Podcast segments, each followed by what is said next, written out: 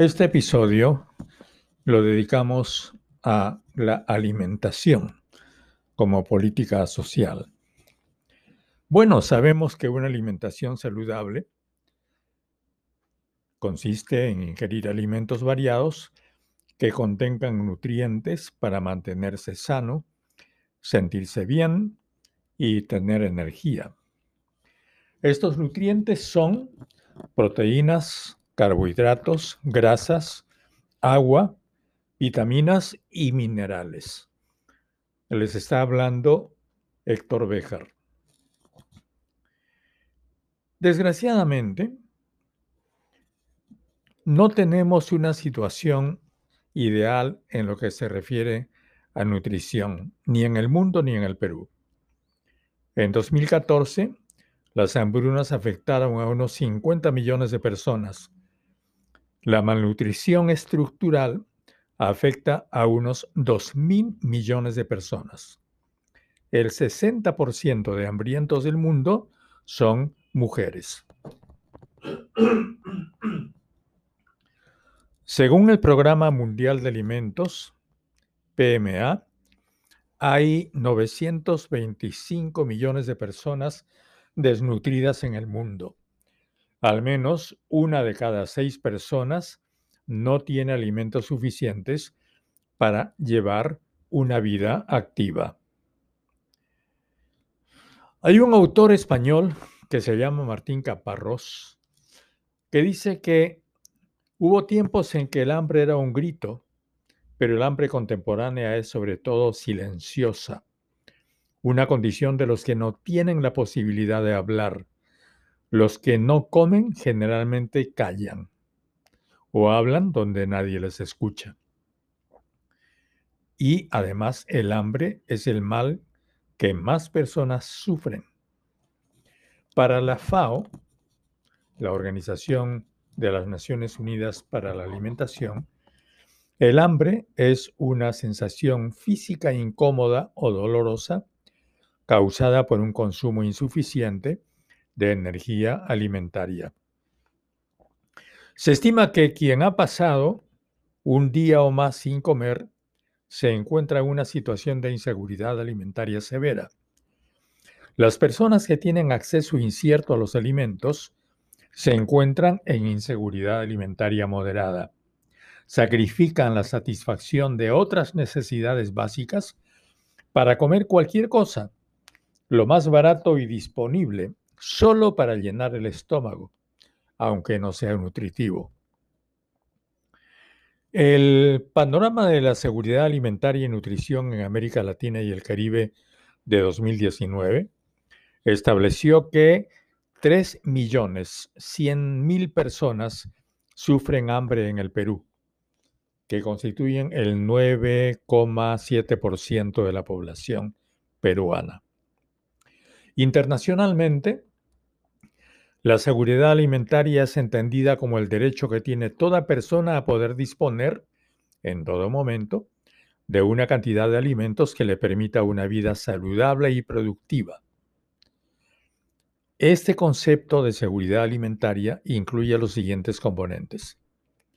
Disponibilidad de alimentos, acceso a los alimentos, estabilidad, es decir, que las personas deben tener asegurado en todo momento el acceso hacia alimentos, uso de los alimentos, institucionalidad, es decir, organización de políticas de seguridad alimentaria y nutricional. Esos son los elementos del concepto de seguridad alimentaria, que es un concepto sumamente importante por el cual se manejan las políticas alimentarias internacionales. Pero también hay el concepto de soberanía alimentaria. La soberanía alimentaria es el derecho de los pueblos, de sus países o uniones de estados, a definir su política agraria y alimentaria sin dumping, frente a los países que lo hacen, el dumping. ¿Qué es el dumping? El dumping es la política de algunos países ricos de subsidiar su agricultura para hacerla competitiva frente a los países pobres. Este concepto fue expuesto en la Cumbre Mundial de Alimentación en 1996 como alternativa a las políticas neoliberales sobre alimentación en curso. El Perú define como seguridad alimentaria y nutricional el acceso físico, económico y sociocultural de todas las personas en todo momento a alimentos suficientes, inocuos y nutritivos, de manera que puedan ser utilizados adecuadamente para satisfacer sus necesidades nutricionales a fin de llevar una vida activa y sana. Es muy importante diferenciar alimentación y nutrición. Alimentación y nutrición son conceptos distintos. La nutrición es la asimilación de nutrientes por el organismo. Es parte esencial de la alimentación. Pero la alimentación no siempre es nutritiva. Uno puede estar bien alimentado, pero malnutrido. El problema es ahora la desnutrición y la malnutrición en el Perú. En los países pobres se da anemia por falta de hierro y deficiencia de vitamina A, principalmente en los menores de dos años y en las mujeres en edad fértil y gestantes. La desnutrición es causada por las deficiencias o carencias de hierro, vitamina A, yodo y zinc. La FAO, Organización para la Agricultura y la Alimentación, es el organismo técnico de las Naciones Unidas que tiene por misión proponer políticas alimentarias. Su sede está en Roma.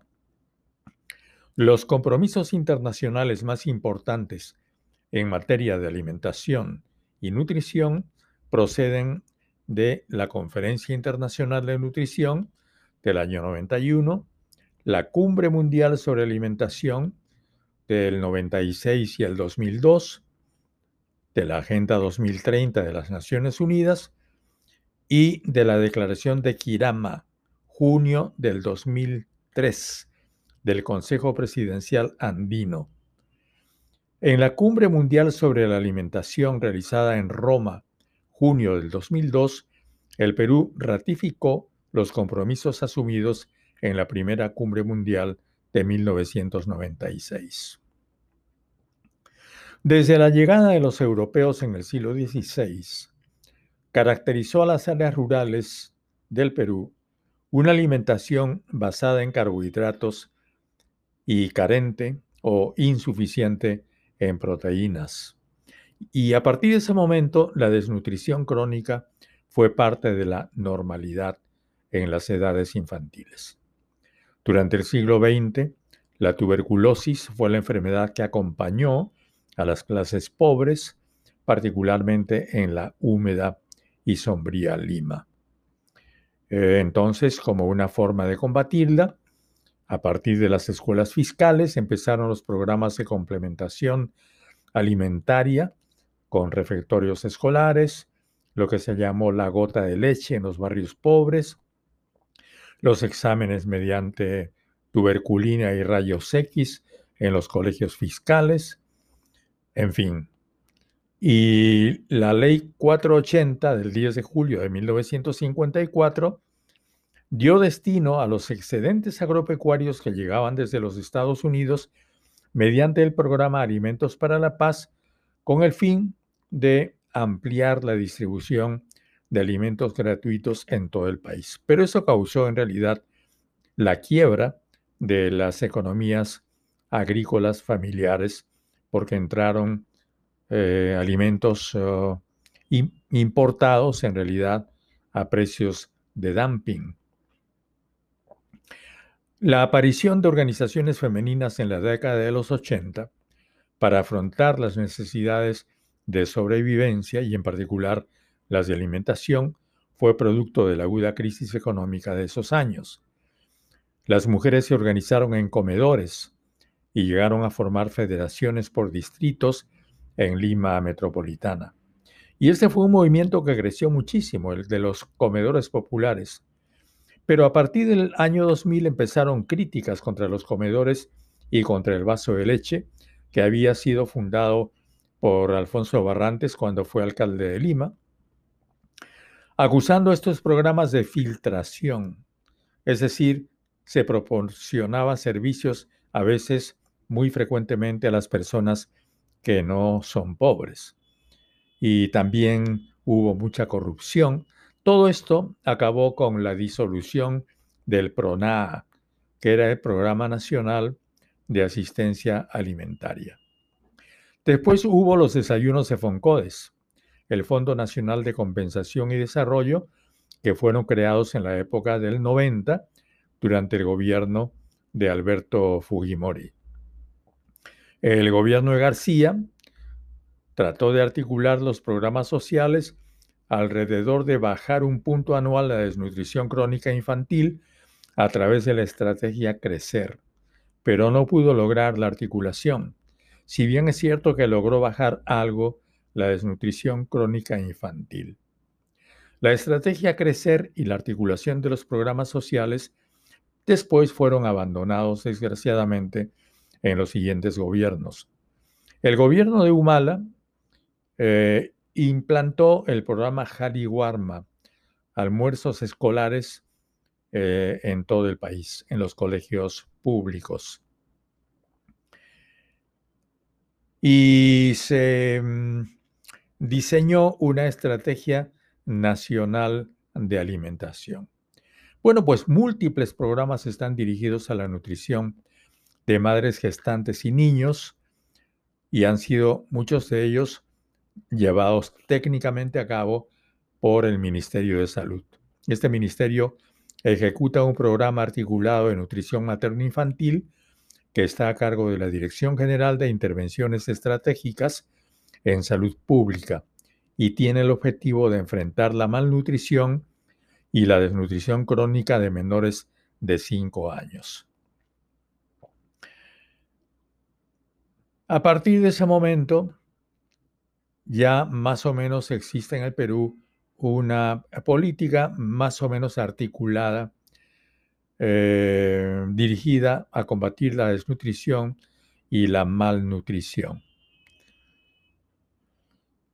La Estrategia Nacional de Seguridad Alimentaria y Nutricional 2013-2021 es la que ahora está en vigencia y ha establecido como objetivo que la población peruana debe satisfacer en todo momento al año 2021, es decir, este año, sus necesidades alimenticias y nutricionales mediante el acceso y consumo de alimentos inocuos y nutritivos. Y como meta ha puesto la reducción de la desnutrición crónica infantil en niños y niñas menores de 5 años de edad de 18,1% en el 2012 al 5% en el 2021. Reducción del índice de vulnerabilidad a la inseguridad alimentaria del 0,23 en el 2012 al 0,18 en el 2021.